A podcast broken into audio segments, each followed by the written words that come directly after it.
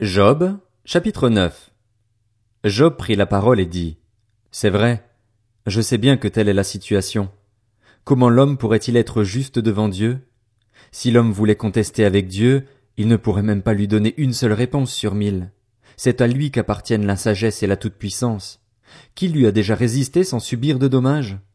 C'est lui qui déplace les montagnes à l'improviste, qui les bouleverse dans sa colère. Il fait trembler la terre sur elle-même, et ses piliers sont ébranlés. Il donne ses ordres au soleil, et le soleil ne paraît pas. Il verrouille le ciel autour des étoiles. Tout seul, il déploie le ciel, il marche sur les hauteurs de la mer.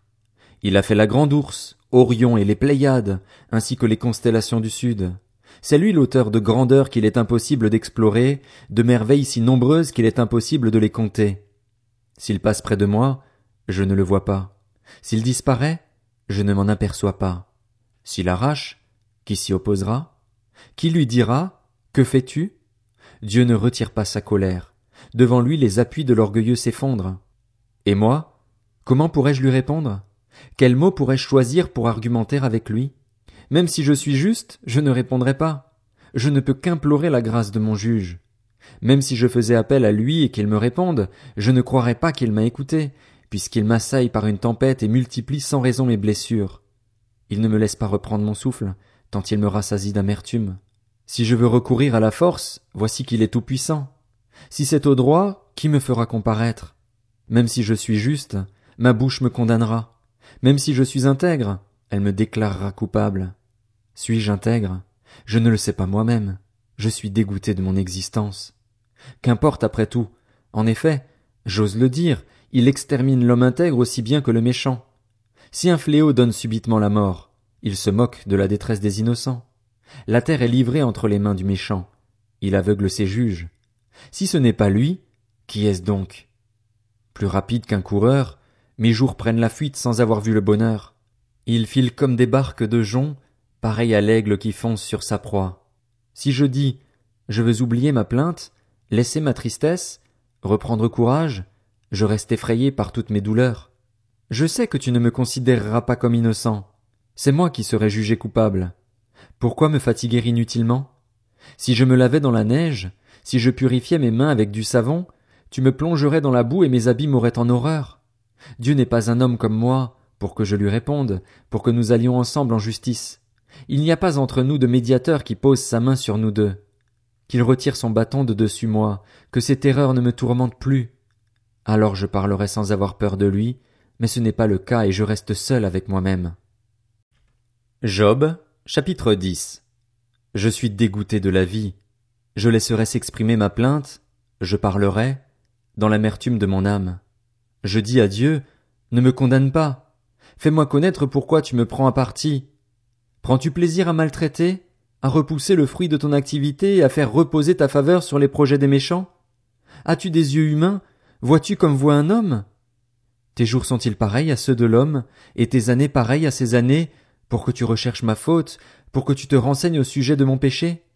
Tu sais bien, pourtant, que je ne suis pas coupable et que personne ne peut me délivrer de ton pouvoir. Tes mains m'ont façonné, elles m'ont créé, elles m'ont fait tout entier, et tu me détruirais. Souviens-toi donc que tu m'as façonné comme de l'argile. Voudrais-tu de nouveau me réduire en poussière? Ne m'as-tu pas coulé comme du lait? Ne m'as-tu pas fait cailler comme du fromage? Tu m'as couvert de peau et de chair, tu m'as tissé d'eau et de nerfs, tu m'as accordé la vie et tu as fait preuve de bonté envers moi. Tes soins constants m'ont permis de subsister. Mais voici ce que tu cachais dans ton cœur, ce que tu avais décidé en toi-même, je le sais. Que je pêche, tu ne me raterais pas et tu ne me considérerais pas comme innocent de ma faute. Suis-je coupable? Malheur à moi. Suis-je juste? Je n'ose pas lever la tête, rempli de honte et absorbé par ma misère. Si j'ose néanmoins la redresser, tu me pourchasses comme un jeune lion pourchasse sa proie, tu fais de nouveau des miracles contre moi. Tu renouvelles tes attaques contre moi, tu fais bouillonner ta colère contre moi, des armées se succèdent pour m'assaillir. Pourquoi m'as-tu fait sortir du ventre de ma mère? J'aurais expiré et aucun œil ne m'aurait vu. Ce serait comme si je n'avais jamais existé et je serais passé du ventre de ma mère à la tombe. Ma vie est si courte. Laisse-moi. Éloigne-toi de moi pour que je respire un peu avant de m'en aller, pour ne pas en revenir, dans le pays des ténèbres et de l'ombre de la mort, pays où règne une obscurité épaisse, l'ombre de la mort et le chaos, où la lumière n'est qu'obscurité.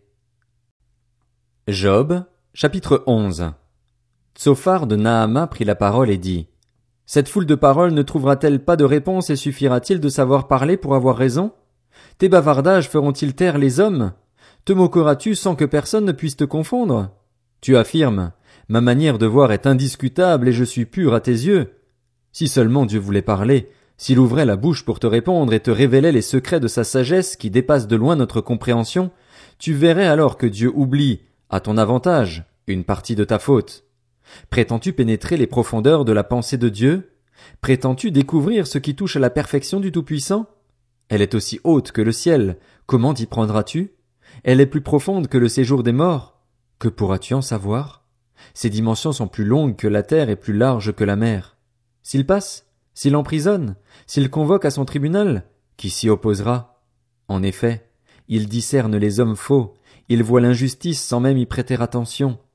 En revanche, l'homme à la tête creuse aura de l'intelligence quand le petit d'un âne sauvage naîtra comme un être humain.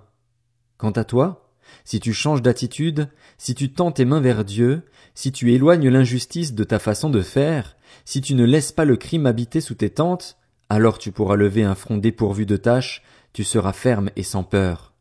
Tu oublieras tes souffrances, tu ne t'en souviendras pas plus que de l'eau qui s'est écoulée. Ton existence aura plus d'éclat que le soleil en plein midi, tes ténèbres seront pareilles à la lumière du matin, tu reprendras confiance parce qu'il y aura de l'espoir. Tu regarderas autour de toi, et tu te coucheras en sécurité. Tu t'allongeras sans personne pour t'inquiéter, et beaucoup rechercheront ta faveur. En revanche, les yeux des méchants s'épuiseront à chercher sans succès un refuge. Pouvoir rendre l'âme, voilà quelle est leur espérance.